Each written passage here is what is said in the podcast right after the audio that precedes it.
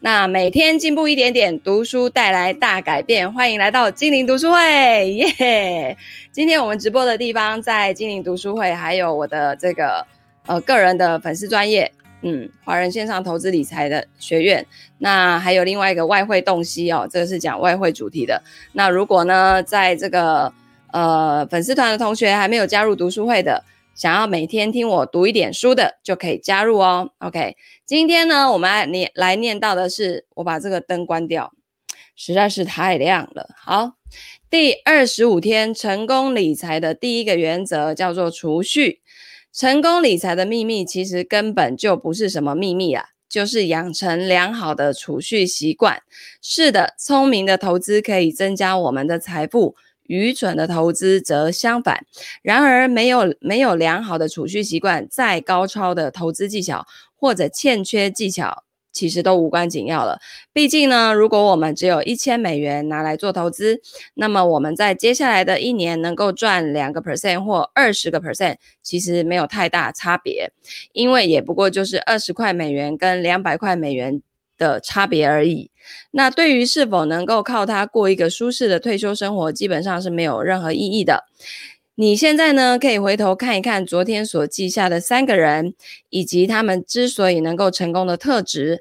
他们也许薪水很高，投资的很聪明，或者有自己的生意，但能够把这些财务上的优势转变为可观的财富，是因为他们都很擅长于储蓄。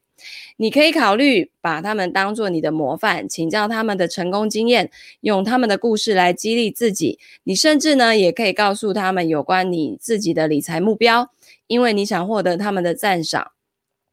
那这样做呢，还可以达到更进一步激励自己的效果。就事实而言，成功的理财其实跟个人的心态很有关系。想要成为一个好的储蓄者，很显然的，你必须先要有收入。而且收入越高越容易做到，但我们还需要具有另外五种特性来配合哦。第一个就是低的固定开销。为什么这么多的家庭没有办法有效的储蓄呢？就如同我在第二三天所说的，因为他们受限于一连串每个月都必须支付的固定开销，使得他们呢就是没有办法存下钱。这一些开销包括什么？房贷。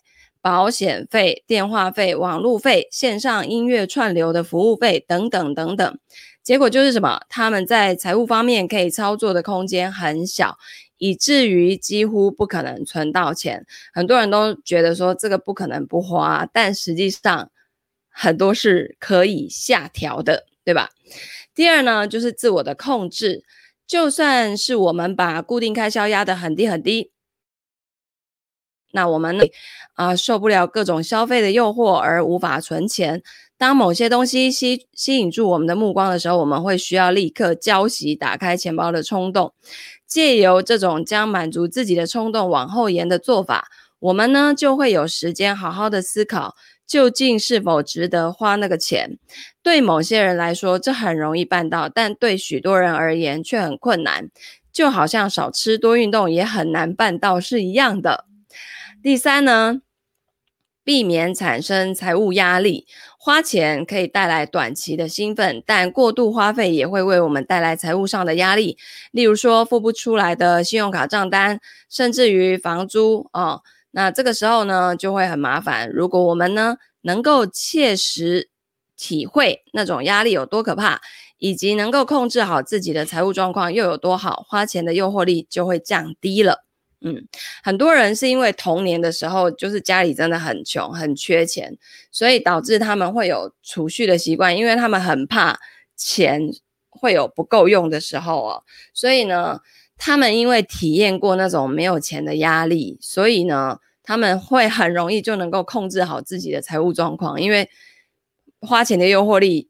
比不过那个没有钱的时候的那种压力，OK。再来自我反省，当我们还年轻的时候，我们花了很多的钱在无法带来太多幸福感的东西上面，而正是因为太年轻，所以我们没有从时间，我们没有时间从经验中去汲取教训。但这些失望慢慢累积起来之后呢，我们逐渐开始了解，买那些东西并没有带来相应的幸福感。到了这个阶段，自制力。也不再成为问题，因为那些买来的东西似乎已经显得不重要了。我们能够越早达到这个阶段，就能越能控制住我们的花费，走上正确的理财轨道。最后呢，珍爱未来的自己。我们如果今天把钱花掉，明天就没有钱花了，更不要说三十年以后。如果我们够理性，就应该在年轻的时候想远一点，因为前面的日子还很长。不过很讽刺的，我们似乎都是在逐渐变老之后才会去思考未来的自己。其实这就是人性啊！年轻的时候想说，我还有这么多时间，就是退休根本就。不用想到那边去，然后我还有大把大把的时间，你根本也不会想太多，对吧？就只会想要追追求短期的快乐哈。然后年纪大了，有了孩子之后，然后你吃过一些亏之后，才会渐渐的哦，知道一些人生的道理，对吧？好，接下来呢，我们要来进入这个凡事皆有出路了。嗯，作者呢讲到没有钱这件事情。也会成为很多人无法行动的一个借口。那他这边呢，有几个策略要教给大家哦。第一个策略就是投入副业，需要钱的时候呢，副业向来是我的选项。在我成长阶段，爸爸常常说我每一次翻开报纸都看到真人广广告，我因此呢认为只要认真工作、尽责工作，永远不愁没饭吃。爸爸教导我脚踏实地工作值得骄傲。只要我展现出愿意好好干的态度，肯做，就绝对能够找到工作。我创业的时候呢，背负了数万美元的债务。为了架设第一个网站，我在酒吧额外多轮几班，存下工资，整整七年兼了好几份差，最后呢，财务才可以呃才稳到可以全职的投入事业。没错，你得勤奋，没错，你也得大胆，没错，你还得虚心。我从来没有想过，我大学毕业之后。会去做扫厕所的工作，但我去了，而且还相当的感谢。除此之外呢，建立名声有其他更好的方法吗？打造人脉有没有其他更好的方法呢？你是否注意过，这就是成功的人所做的事情？好，第二，第二个策略，节省开支。我有个朋友是财务教育公司的执行长，她是单亲妈妈，带着两个孩子。他们呢，从昂贵的大屋子搬到简朴的小公寓，这么一来，他能大幅减少每个月的开支，现金流立刻扩大，省下来的钱呢，就投资在全家的未来。起先他们担心换小房子会不舒适，恰好相反，全家人反而更紧密的融紧密融洽。东西变少，但快乐变多，心里安定许多。你也许可以考虑更大胆的办法。一对参加我线上商业课程的夫妻决定试几个商业点子。他们呢，要有可以失败跟调整的空间，不必怕把钱烧光。他们估算之后就明白到，住在纽约布鲁克林这种昂贵的区域，想多试几个商业点子，简直是天方夜谭。所以他们拟定计划，收拾家当。搬到便于创业的南美国家，生活开销比纽约少上许多。这个决定呢，乍听很极端，但是如果你想要摆脱金钱的借口，替梦想找出路，你正需要这样的思维。OK，就你赚同样的钱，但是你在一个呃生活成本比较低的地方，其实你会舒服很多很多的。像他们这种国外的这种网络行销大师，他们其实。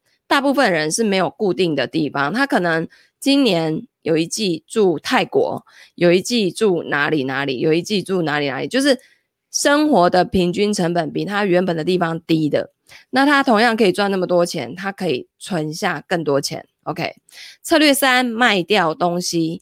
采取老派办法，搞个跳蚤市场，不然用 eBay 等拍卖网站也行，卖点东西来换钱。我有个女学员呢，很想参加一个训练活动，为了买门票，她把家里的沙发给卖了。好，再来，那、啊、其实我们有很多二手的衣物啊、包包啊、书啊等等的，这些都是可以卖的哦。策略四，助学金。根据联邦培尔助学金的一项研究，光是二零一四年就约约有这个二十亿呃二十九亿美国联邦奖学金没有发出去，各式各样的奖助学金多不胜数，只要你善用出路哲学，好好准备，就能够手到擒来。我很喜欢举一个叫做加贝利马科密克的女学生为例，她在大四那一年呢，弄断了阿斯里阿基里斯腱，在脚那边哈，篮球奖学金就中断了，不禁难过沮丧。但是他仍然满怀决心，把痛苦化为找新路的力量。马克密克就发现奖学金到处都是，诶，打电玩有奖学金，画雀鸟有奖学金。戴隐形眼镜有奖学金，用胶带做礼服也有奖学金。结果呢，他努力赢得十五万美元的奖学金，毕业的时候毫无贷款，还还拿奖学金攻读博士班。在读书之余呢，他经营一个奖学金资讯网，协助家长跟学生摆脱学贷。这招值得花时间一试吧，对吧？其实资源就在那里啊，看你要不要去拿而已哦。你要花时间，然后自己去做功课。策略五：启动众筹，举凡 Kickstarter，然后 Indiegogo 跟 GoFundMe 等知名众筹平台，集结众人的力量，供网友依照喜好资助公司或是个人的专案。你稍微搜寻一下众筹平台哦，就会看到各种平台如雨过春笋，包括个人的借贷、教育的资助，还有股权的投资等等。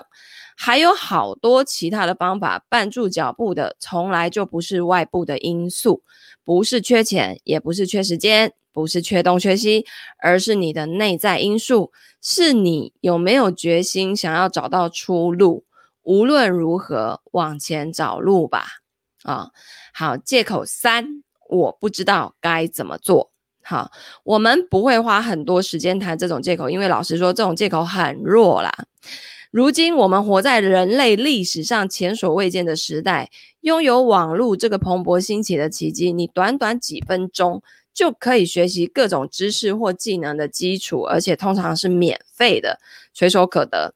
在这个富足这本书当中呢，有一本书叫《Abundance》，然后它里面就写到，此刻随便一位马赛族战士的手机都比二十五年前美国总统的手机还要更好。如果他的手机能连上 Google，那他比十五年前的美国总统能够获得更多的资讯。无论你想要学什么，大概都会有答案，在书本、网络或某种媒体形式上有解说，也可以透过课程、家教或见习直接跟别人学，或者是冥想、祈祷、写日记或冲澡的时候也能灵光闪。这个他后面会讲。哦，那在这个时代呢，资讯一点都不缺。当你上路之后，善用这张，呃，或书里面其他章节的点子，直到找到出路就对了。消除借口之道，在于体认到梦想的实现与否无关于别人，而是超之在己。好，这边有个小故事啊，嗯、有个他的应该算是他的读者或他的粉丝吧，哦，这位二十三岁的单亲妈妈，十年级的时候辍学。那她靠着凡事皆有出路，取得高中同等学历文凭跟大学的文凭，现在就读法学院，同时在一家国际大型银行担任通讯主管。好，那这个人说，我呢遇到玛丽的时候是个二十三岁的妈妈，我十年级辍学，怀有一个。女儿，然后呢，之前原本是运动选手，擅长写作，满心就想要创业。由于成为了母亲，我只好把梦想搁在一边，好好生下女儿。之后呢，我跟他爸分手了，面临抉择：我可以怨天尤人，也可以回应躁动的创业心，为负起母亲责任而丢开的创业心跟创业。这股躁动难以压抑，YouTube 又在一旁挥挥手。我决定查查不可能的东西，追寻不切实际的梦想。那玛丽的影片哦，有一个叫做“梦想远大”五个步骤，追寻你最不切实际的梦想，就出现在最上面了。就是他 Google 追寻追寻不切实际的梦想，然后这个 Mary Folio 的影片就出现在第一个。他点开来看，然后没有几秒就醍醐灌顶了。当希望不在，凡事皆有出路，给了我希望。因为玛丽，我明白，只要去做，就能够心想事成。我家人数十年来抱持自我局限的认知，而我一心想要打破。我知道自己头脑还不错，想要把原本的路走完。虽然已为人父母，但我的心却不愿就此打住。从我看了第一部影片之后呢，我取得高中同等学历的文凭跟法学学士的文凭。现在呢，我是就读法学院的单亲妈妈。并且在某国际大型银行担任全职通讯主管。我参与一个全球领袖培训的计划，还在公司的非裔美籍人员多元包容，呃，多元包容网担任地方的负责人。凡事皆有出路，许多因素带我来到这里，但在我最需要的时候，玛丽的影片激起了希望，告诉我万事没有不可能。如果那那天我没有遇到玛丽，真不知道我现在会在哪里。对此，我深深的感激。每天我都跟团队分享这个概念，所以其实做这种网络啊、传播啊，就一直讲、一直讲、一直讲、一直讲你的理念。像那个 Mary Folio，他就是就是他每次片头就会跟大家说：“你是无限的可能。”就是他有一个开头的那个，就是。你可以创造出你喜欢的生活，你是无限的可能。OK，那这一章呢，有个行动的考验哦。第一个，举出哪几次你起先认为没时间、没能力或没资源达成某件事，但后来却设法达成了。根据印象所及，尽量列出来，再琐碎的小例子都可以。第二，你准备好要达成的最重要的目标是什么呢？提示你上一章举出哪些目标，重新写下来，重复会带来力量。OK。第三，在你读本章之前，最常找哪个哪三个借口绊住自己？哈，没时间，应该是大家的这个最大的借口，对吧？第四，现在划掉每一个借口，通通划掉，依序写下每个借口为什么不再适用，然后写下新的想法、说法或是做法。譬如说，你的借口一是我没有时间取得博士学位，那你就把它画一条杠。为什么这是谎话呢？因为如果博士学位真的很重要，我就会找出时间来。我会戒掉 Netflix，晚上十一点前上床，每天早点起床。我会戒掉脑袋空空的滑社群媒体，一次多煮些饭菜，跟另一半说明这个目标对我有重有多么重要，两个人一起思考如何达成。我的新想法、说法或是做法呢？是什么？你要把它写下来。我永远要替重要的事情找出时间。我现在就重新拟定计划，今天就开始查博士班的资讯。如果我不愿意这么做，就转身掉头吧，去找能激发热情的新目标。OK，好，五，追踪七天。如果时间不够是你的主要借口，那接下来的七天你就追踪记录你的时间用法啊、先复习一下前面的段落。如果你有智慧型手机或是平板电脑，你可以下载免费的应用程式 Moment，或者是 iOS 那个嗯。苹果啊、哦，它有一个荧幕使用时间的功能，追踪荧幕跟应用程式的使用状况。七天的最后，检视时间记录，检查应用程式 Moment 或是荧幕使用时间的数据。一下列问题客观检视你是如何使用时间这个最最最珍贵的资源。那当然，下面的问题不是每一个都适用于你哦，你可以从这些问题出发，然后思考自己的问题。譬如说，以一到十分来说，这件事情有多符合我的最高价值跟目标？一分就是违反最高价值跟目标，十分就非常符合。好，那譬如说，你看这边它有一个表格，你可以去观察自己的时间的使用哦。从我干脆从今天开始，我来我来装一下我手机里面那个 moment，我也来追踪看看啊、好，譬如说。早上六点半到六点五十七分啊，你的这个记录里面显示起床并且看手机，那你后面呢就要有一个备注跟想法。我看了新闻、Twitter 跟 IG，有必要吗？好，上午六点五十七到七点零六分，我开咖啡机，关开笔电，关掉浏览器的多余分页。好，备注跟想法，你可能会写上：我出于惯性的再次查看。电子信箱，脑子半放空。好，总之呢，你就是做了这些事项的那个记录，然后备注跟想法之后，你就要问问自己，这件事真的需要做吗？如果需要的话，如何更快能做完，或是减少频率呢？可不可以一次做好，或者是自动化？哦，那能不能由别人代劳呢？像自动化跟代劳，这个我就是发挥到一个极致。自动化呢，譬如说我办过一场线上研讨会之后，我就会让它自动化，就是后面呢，就是同学进来看到的还会很像 live，可是其实它是自动化，嗯。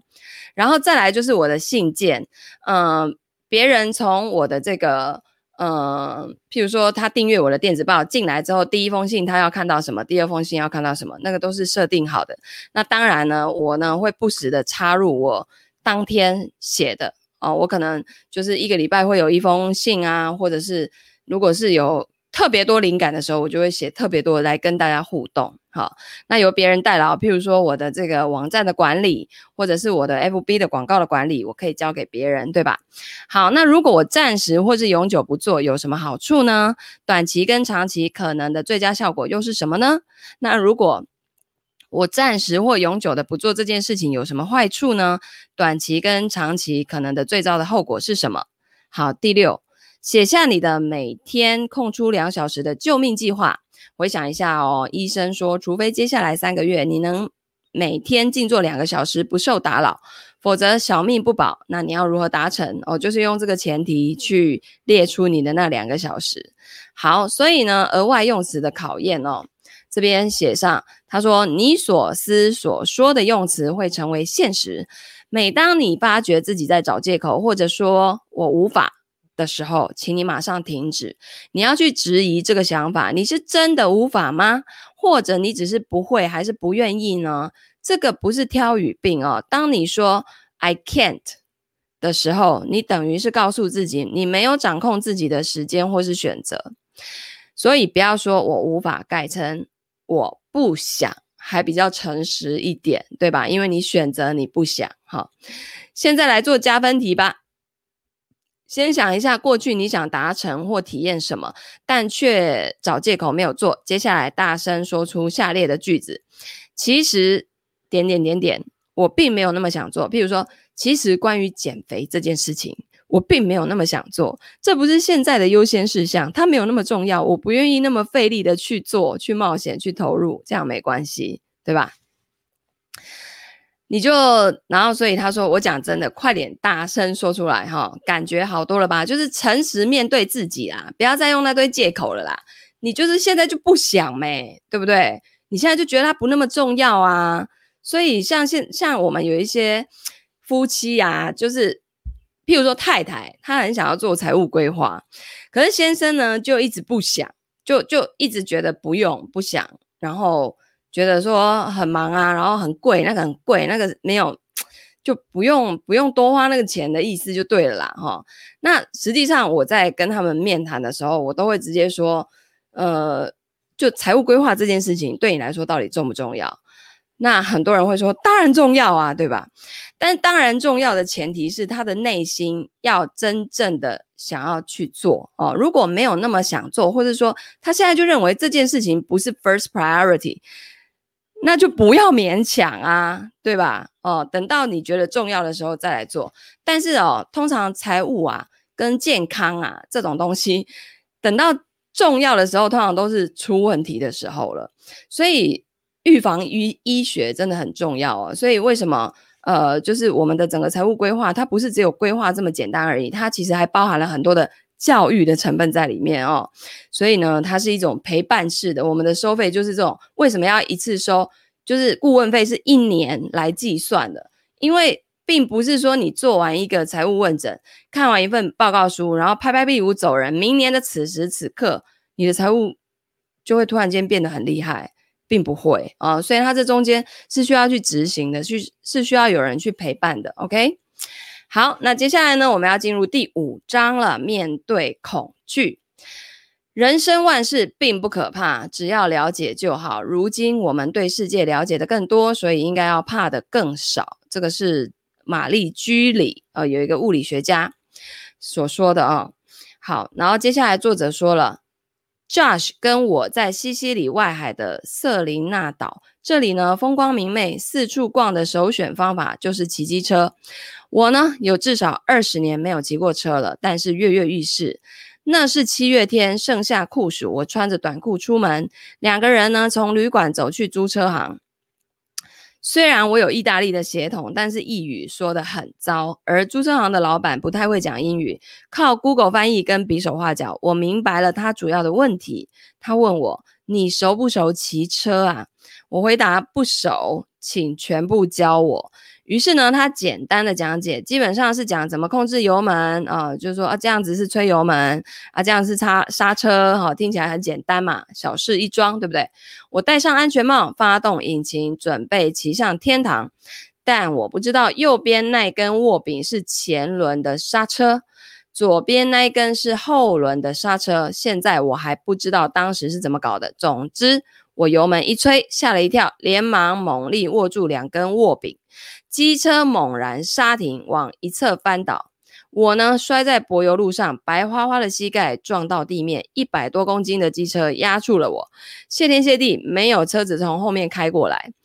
Josh 呢，跟店员连忙扶起机车，把我拉到路旁边。万幸的是，我没有骨折，没有流血，只是吓一大跳，丢脸到不行，真的是超白痴。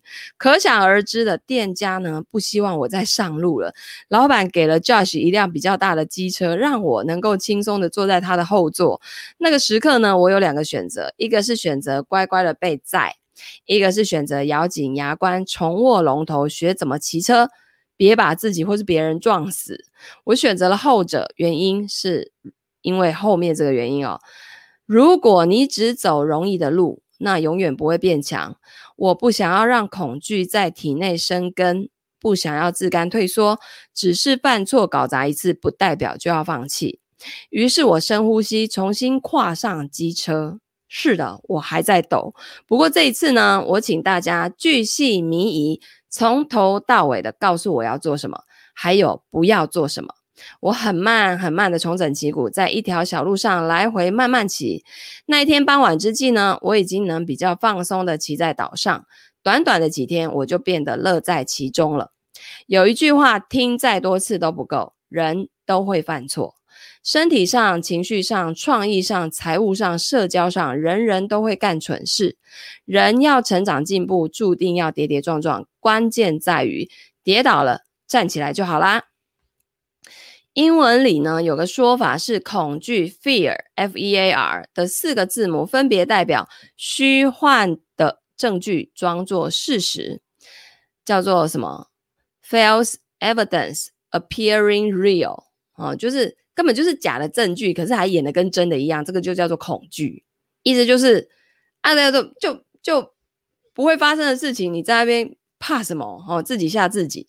或者呢，你也许听过直白的抛开一切，然后闪人。好，这个叫做什么？Fuck everything and run。那我呢，则偏爱另一个积极行积极行动的版本，叫做面对一切，然后再起。Face everything and rise。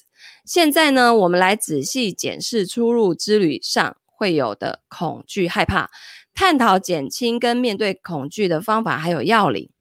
首先，你需要拥抱的 F 字眼，世上有恐惧这回事，真是谢天谢地。如果没有恐惧，我们通通都死了。在这一章呢，我们不谈助人活命的恐惧哦，例如不敢站在疾驶的火车前面。我们要谈让人渺小的恐惧，让人卡住的恐惧。恐惧是个极受误解的 F 字眼，fear，对不对？如果不处理，恐惧会扼扼杀梦想，摧毁灵魂，导致平庸。如果益智节目《家庭问答》主持人史蒂夫·哈维问：是什么在阻碍人类发挥最高的潜能潜能呢？罪魁祸首就是恐惧，你知道吗？每个人都会害怕，所有的顶尖艺术家、运动员、作家、表演家、父母、商人、社运人士、企业家、科学家跟大将军无一例外。无论初出茅庐或者名满天下皆然，所有你知道的人，所有你钦佩的人都会恐惧，而且时常恐惧。如果你恐惧，那并不糟糕，也不软弱，毕竟你是血肉之躯啊。然而呢，问题来了，为什么有的人困在恐惧里面，但是有的人却可以超越恐惧？欠缺这个能力，只好看人成功。那你拥有这个能力的话呢，则可以自己成功。在这一章，你会变成后者。一如其他事物，恐惧也是有出路的。而且你一定得找到出路，因为无论你想要探索什么，想改变什么，想要克服什么，一路上其实都会面临恐惧的。幸好恐惧就像金矿，怀抱智慧、耐心挖掘的人能够发现黄金。显然我。我不可能知道你正困于什么样的恐惧哦，因为就算我知道，也没有人人一体适用的建议。恐惧五花八门，各形各色，有些令掌心冒汗，有些使胃部发寒，有些呢如梦魇逼近，有些会恐慌发作。我们对恐惧有各种感受跟反应，可能是担心啊、压力啊、焦虑、恐慌、怯场等等，情绪因人而异，层层叠叠，错综复杂。童年创伤会有影响，青春期的屈辱也会有影响，成年后的种种际遇也会有影响。总的来多，总的来说呢，恐惧有多重的层面，剪不断，理还乱。正因为如此啊，很多很厉害的书籍、课程跟心理治疗都锁定恐惧。哦，我怎么觉得好热？开个电风扇。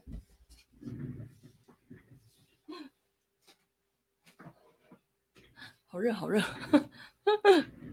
哦，念书念到好热。好，那这个，哎，我刚刚念到哪？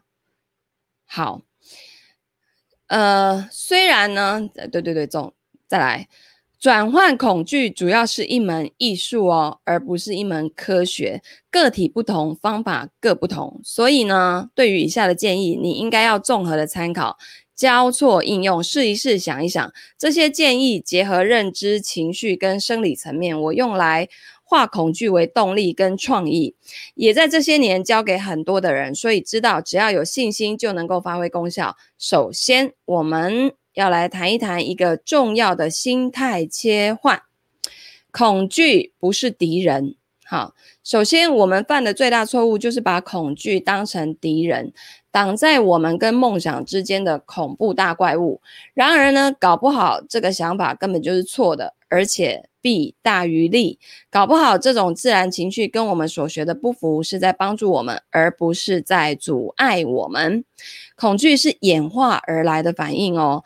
人类的老祖宗靠恐惧避免命丧虎口，如今我们靠这种直觉反应避免直接走上车水马龙的马路中央，至少恐惧对此是有帮助的，对吧？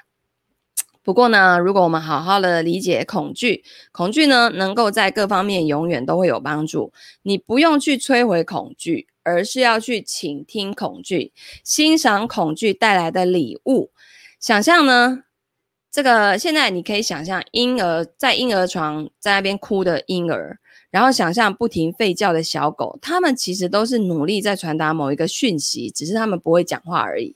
小婴儿为什么要哭？可能要叫人家来抱抱啊，他肚子饿啊，尿不湿啦，或纯粹就是只是想要人家陪，对不对？哦，那恐惧也是这样的，恐惧在传达讯息，以它仅有的方法让你感觉到它。当你感觉到恐惧的时候呢，恐惧是在提出善意的警告，尽力的引起你的注意。这个心态切切换微妙，但是重要哦。你呢，可以卸下武器，敞开双臂，微笑来迎接恐惧。这边有一句话很棒：恐惧不是敌人，坐等恐惧不见才是。好，就是你坐着什么都不做。然后在那边等恐惧消失，这个才是最大的敌人呐！哦，基本上恐惧也没什么好好好当把它当敌人的。所以呢，这个很关键哦。且容我再说一遍：恐惧不是敌人，坐等恐惧不见才是。花太多时间试图击败或者是消灭恐惧，只会害你继续卡住。因为人只要活着就有恐惧，无论你多么。见识多么的广，哈，多么的功成名就，照样会时常恐惧。不要妄想你有一天呢不再害怕，撇开这种妄想，才能够好好的行动。行动就是恐惧的解药，行动会转化恐惧。那个中的要诀就是容许自己在行动的时候感到恐惧，你允许自己。可以在你行动的时候感到恐惧，即使你背后冒汗，该打的电话还是要打；即使你声音发抖，还是要慷慨直言；即使你浑身打颤，但还是要跨上机车；即使你想要抓狂，但是还是要往上升级；即使你胃部发疼，还是要交出报告；即使你局促不安，该谈的话还是要谈。相较于脑中过度放大的恐惧，实际的去做反而容易的更多。那脱离恐惧最快的方法就是直接穿过去。如果恐惧能够激发行动，那就是健康的恐惧。因为怕管不好孩子，于是呢，自己做好榜样，就跟恐惧说谢谢吧。恐惧带给你爱，因为怕负债累累而妥善的理财，那你就跟恐惧说谢谢吧。恐惧带给你自由，因为怕在孙子毕业前心脏病过世。而多吃蔬果，那你就跟恐惧说谢谢吧。恐惧呢，带给你健康跟长寿，因为人们会有痛点嘛，就害怕的点。譬如说很早就死了，譬如说负债，嗯，譬如说孩子管不好，那这是痛点。那所以你就会做出一些行动，所以恐惧不是敌人哦，而是盟友。恐惧呢，是关切的讯息，是支持的朋友，它永远做你的后盾。那恐惧是灵魂的导航，十之八九，恐惧会指引方位，如同路标指引出灵魂之所向。如何知道恐惧是在指引方位，相较于让你活下来呢？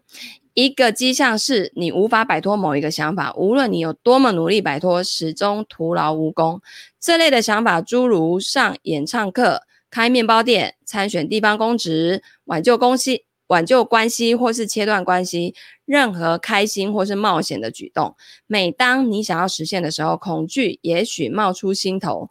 但是恐惧无法言语，而是努力靠感觉向你传达讯息。这就是我们常常搞错的地方了，把任何的恐惧都当作危险哦，停哦，不要再往前了。所以脑中就会发出各种声音，叫我们打消念头。就哦，你疯了吗？不要吧，你年纪太大了吧？然后你太年轻了，谁会把你当一回事呢？难道你不能安安分分的就好了吗？接受吧，这个早就时不我与了哦。你压根不知道从何着手啊！你不够专注啦，你没办法完成的。然后你还会欠一屁股债，你还会被网网友干翻。你付不出钱，你目前努力的一切都会前功尽弃。然后你走你本来的路就好了，不要在那边想太多，有没有？哦，你没那个天分，别人都做过了，做的远比你更好。然后还会说哦，这真是个蠢点子。结果呢，我们裹足不前，固步自封，毫无成长。如果我们其实解读根本就错了呢？搞不好恐惧要传达的讯息不是危险，而是叫你要去做呢？怎么办？恐惧正跳上跳下，奋力挥手大喊：“去啊，去啊，去啊！这超重要，快去做吧，快去冲吧！”恐惧尽责的发出讯号，只是我们解读错了。史蒂夫呢？史蒂夫·帕斯费尔在别开生面的大作叫做《艺术战争》当中写道：“我们对工作或天职越恐惧，就越确定这是必做的事；我们对某个事业越害怕，越明白那个事业对我们的重要，对灵魂成长的重要。”从这个观点来看的话呢，恐惧是在支持跟指引，恐惧不是可耻跟软弱，我们不应该置之不理哦。我们其实呢，应该要感谢这种发自内心的清楚指引，这是金矿哦。想一想，如果内心对某个想法反应如此强烈，那不就表示有一个某有某一个东西是值得去探索的吗？因为灵魂想要追寻某一个东西，并不代表这个会很轻松容易的哦。我敢说，这绝对不容易。你要检查仪表板，戴上防护盔，系好安全带，即将展开旅程，准备好迎接欣喜、泪水、讶异、困惑、犯错，跟许许多多的突破，还有头破血流。初入哲学哈，不保证人生一帆风顺，只保证人生没有后悔。我觉得这才是最重要的，好吗？谁的人生一帆风顺啊？谁不是这样子磕磕碰碰的，一路这样慢慢走上来的，对吧？那但是呢，如果在你这个临终的那一刻，你的你的内心充满了许多的后悔，那我觉得人生就白过了，对吧？然而，当你的骨子里呢，知道无论如何皆有出路，冒险会变得不可怕许多。大声说出“凡事皆有出路”是摆脱自我质疑的有效方法。你可以像咒语般反复念着啊，就是我就作者就说他每天就是这样做的，神经系统会变得平静，心思会变得澄明。凡事皆有出路啊！你要记得，就一直这么告诉自己。那你或许会说，但是那些很真切的恐惧呢？譬如说我缴不出房租啊，或者是犯下无可挽救的、无可无可挽回的愚蠢大错，毁掉自己这一辈子，也许毁掉所爱的人的一辈子呢？好问题，接下来就来谈该怎么办。厘清你的恐惧啊！恐惧逼死人的一个原因就在于模糊。我们没有停下来好好的质疑恐惧、衡量恐惧，所以不知道恐惧会如何成真。这个就跟我们很多的客户会觉得自己钱不够用，不知道钱什么时候会花完是一样的。其实这是很模糊的，对吧？因为你并没有真实的数据摆在你眼前，告诉你说，好，你在几岁的时候钱就会花光，按照现在这个方式继续花下去的话。哦，你的收入支出这样子全部测算下来，大概在几岁的时候会发生什么事？但是就是因为没有这样子的一个衡量的方式，所以这个恐惧哦会被无限的放大。因为人类呢，就是自己吓自己非常的厉害，好不好？所以呢，我们这个呃，这个就像什么？闭起眼睛，捂住耳朵，大喊啦啦啦啦啦啦啦啦啦。期盼期盼恐惧自己烟消云散，可是呢，消除恐惧不是靠逃避，好不好？是靠行动哦。该做的事情如下：首先，写出当你迎向这个令人既害怕又雀跃的点子，可能会遇到最最最最糟的情况是什么？好好的写。好，接着以一到十分评估这个最糟的情况发生的几率，一是极不可能，十是必然发生。最后呢，想象这个最糟的噩梦确实成真了，然后呢，把你打算以什么具体行动重整旗鼓写下来。我在创业的时候就是这么做的，只是稍微的简化。我的最糟情况是一败涂地，没有钱养活自己，浪费了很多年，然后一事无成，沦为朋友的笑柄，也害家人失望，余生只能当酒保跟打零工。这就是创业没成功最糟的情况嘛，对吧？我还想得更糟，万一事情一发不可收拾，连酒保工作都做不了呢？怎么办？我明白到了，我最深的恐惧其实是一无所有，无法养活自己。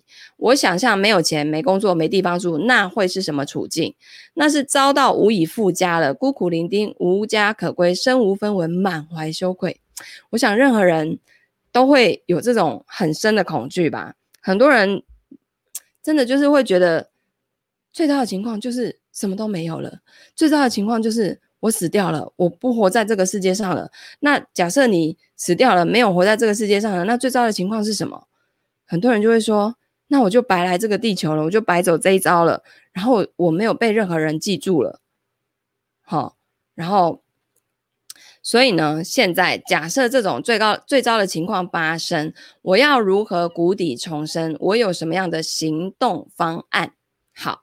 然后作者想到的是以下这几点：一，我就徘徊街头找工作，找到为止啊；二，先跟家人或朋友住，设法自力更生；三，我可以去住收容所之类的啊，无论多么艰辛，无论要多久，我一定得重新站起来。你知道我怎么想的吗？这种生活我能过，诶，就是作者说，如果要这样，他 OK 耶。接着我改成写下最佳的情况。想象往前迈进的所有可能的收获。好，举例如下：我做想做的事情而感到快乐开心，能够贡献他人而感到心满意足。我财务自由了，有办法照顾家人跟朋友，有办法施予他人，维护理理想，建立一个协助社会改变的平台，有机会跟敬仰的人携手合作，想住哪里就住哪里，旅行跟冒险。无止境的学习、成长、发挥创意，活出无悔的人生，就是这样啊、就算只有几项实现，我也会乐翻天。虽然我知道能否实现是未定之天，但可能的收获远胜于最糟的情况。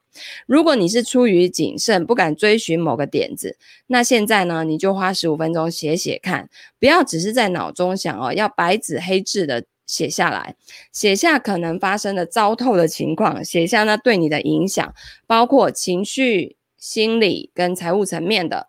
重点是亏光资金吗？还是粉碎自尊或是名声？还是你会失去工作或事业吗？会害家人或伴侣失望吗？你扪心自问哈，最糟的情况到底是怎么样？努力去想，想得越糟越好，谷底中的谷底，凄惨中的凄惨。接下来以一到十分评估这个最糟的情况发生的几率，一表示发生几率是极不可能，十是必然会发生。那再来写下如何摆脱困境的具体步骤。经由练习呢，我们会明白，即使惨上加惨啊，几率很低，而且可以预先防范的。我们总是有一些方法能够绝地重生。动笔写下最深恐惧跟因应计划，然后再写下最佳的情况，毅然的前行的所有的好处是什么呢？你能够重拾快乐跟热情吗？学习跟成长可不可以呢？避免后悔的纠缠。可以贡献他人，还是会有金钱回报，还是你会增加你的创意呢？提升你的人际关系呢？放胆一试，你才能感到自由哦。这些也写下来，力求具体。那这项练习完成之后，你可以从第一步开始实现点子啊，这个是此时此刻的唯一重点。也可以调整计划，以改变最糟情况跟加强因应的办法。这类调整或许是把大梦想拆成小目标。可以按部就班的达成。你不是辞职去写一本史上超伟大的经典小说哦，而是一边工作一边写下第一篇的短篇故事。也许你能够在大胆冒险之前，先做个小小的测试。譬如说，在国外先工作三个礼拜，而不是三年，对不对？先去测试一下。好，重点在于不要让恐惧面目模糊，写下来，然后你很可能就会发现，最大的恐惧不过就是一只可以解决解决的纸老虎啊！像我们很多的客户做完财务规划，就发现啊，情况比我想象的还要好很多诶，就就安心很多，然后并且那个路很明确，他。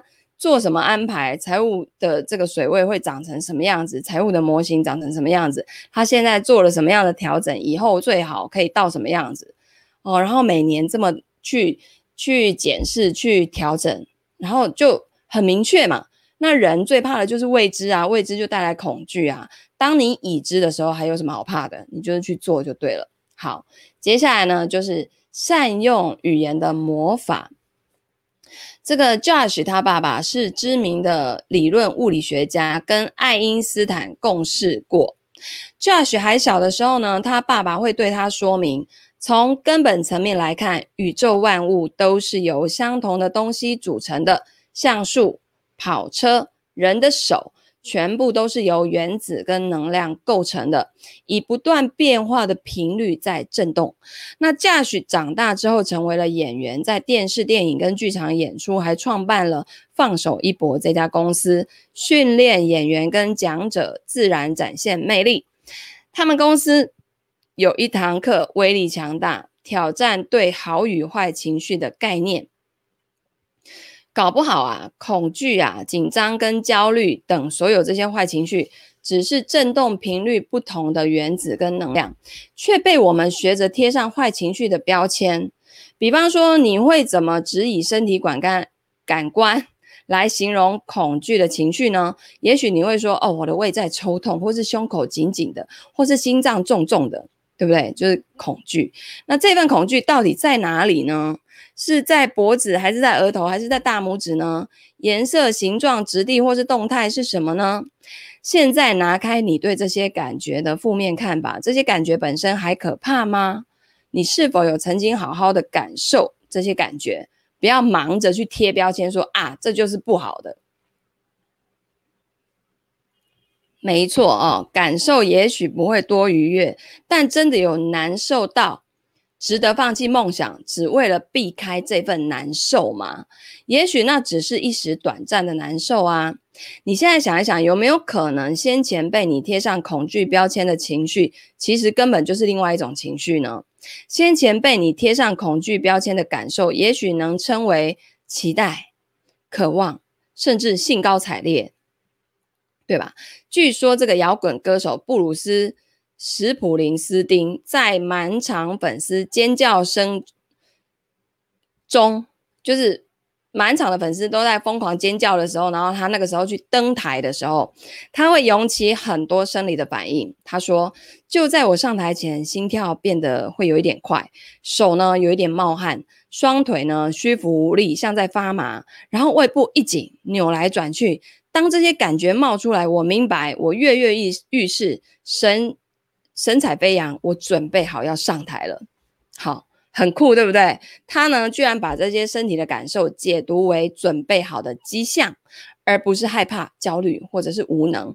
他选择相信身体的感受意味着准备好了，可以上台带给粉丝一场经典的演出。他选择对自己有益的解读，一切事物的意义啊，都是我们赋予的，无论知道。自己知道与否，我们都在替生命中的一切加上意义，包括事件、每一个互动以及每一个感受。